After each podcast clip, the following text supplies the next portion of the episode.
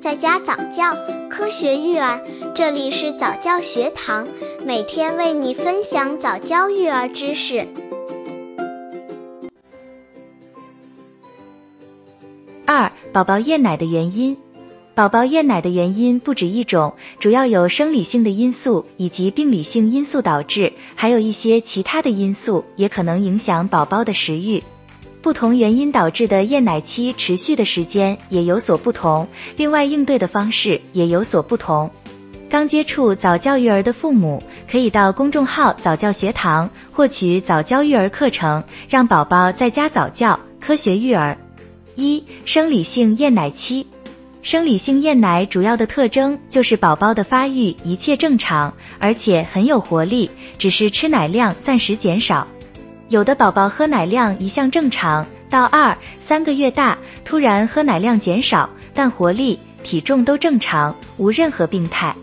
这主要是在二三个月前吸奶是种反射动作，只要给予奶水就喝，但是之后就会按身体实际需要和食欲来调整奶量，所以食量可能会变少。第二个时期是四到六个月以后，宝宝注意力容易分散，导致厌奶。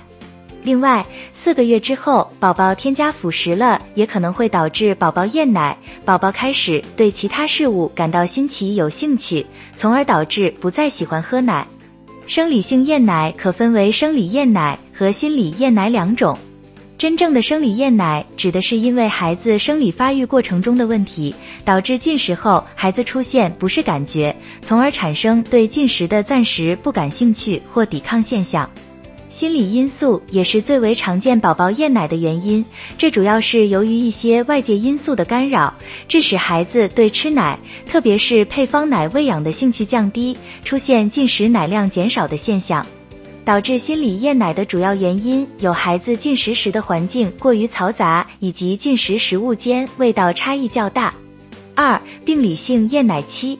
病理性厌奶期主要是因为孩子身体出现了疾病，导致宝宝出现厌奶的现象。